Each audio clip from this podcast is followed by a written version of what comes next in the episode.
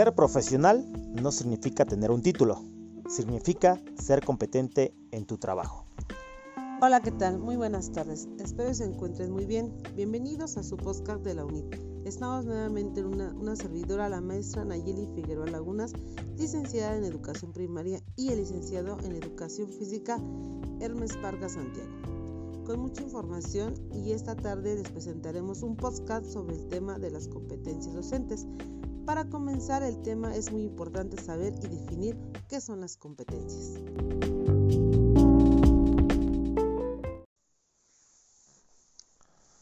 Pues una competencia son las habilidades, capacidades y conocimientos que una persona desarrollará para elaborar correctamente una tarea determinada.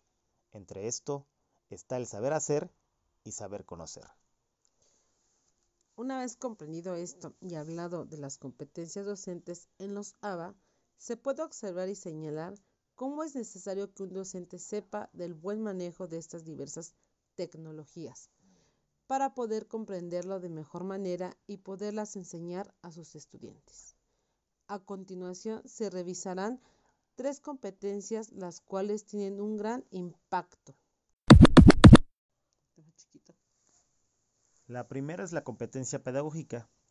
Esta se refiere a una serie de conocimientos, capacidades, habilidades, actitudes y destrezas que un docente adquiere y posee para compartir e intervenir en la orientación integral del estudiante.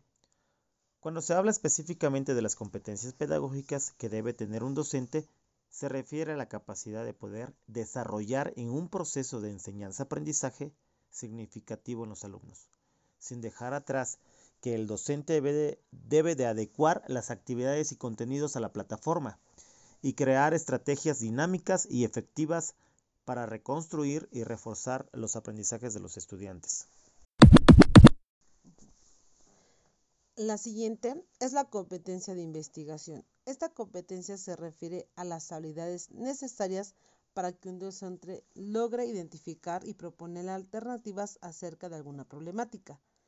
Para que ésta se logre solucionar en institución y en el aula, en este caso el docente, como bien se comentaba, debe tener la capacidad de buscar información y garantizar al estudiante que tenga acceso a una información confiable. Otro factor interesante es que nuestro país, según una investigación científica educativa en México, especialmente en el ámbito educativo, no está aprovechando al máximo, ya que actualmente se realiza muy poca investigación formal en nuestro país. Bueno, esperemos que pronto se propongan y promuevan más centros de investigación. La siguiente y última son las competencias evaluativas. Estas competencias se refieren al buen manejo de técnicas de evaluación por parte del docente. Es decir, que sepa saber evaluar a través de diversas herramientas, saber cómo las estrategias de evaluación se ponen en práctica con un amplio conjunto de técnicas, herramientas y métodos que los propios estudiantes pueden darse cuenta a través de lo que han desarrollado a lo largo del curso.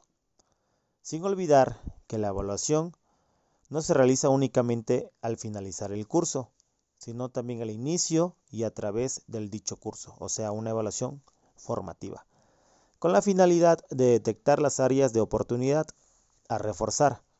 Para eso será necesario identificar los criterios de evaluación y la utilización de rúbricas.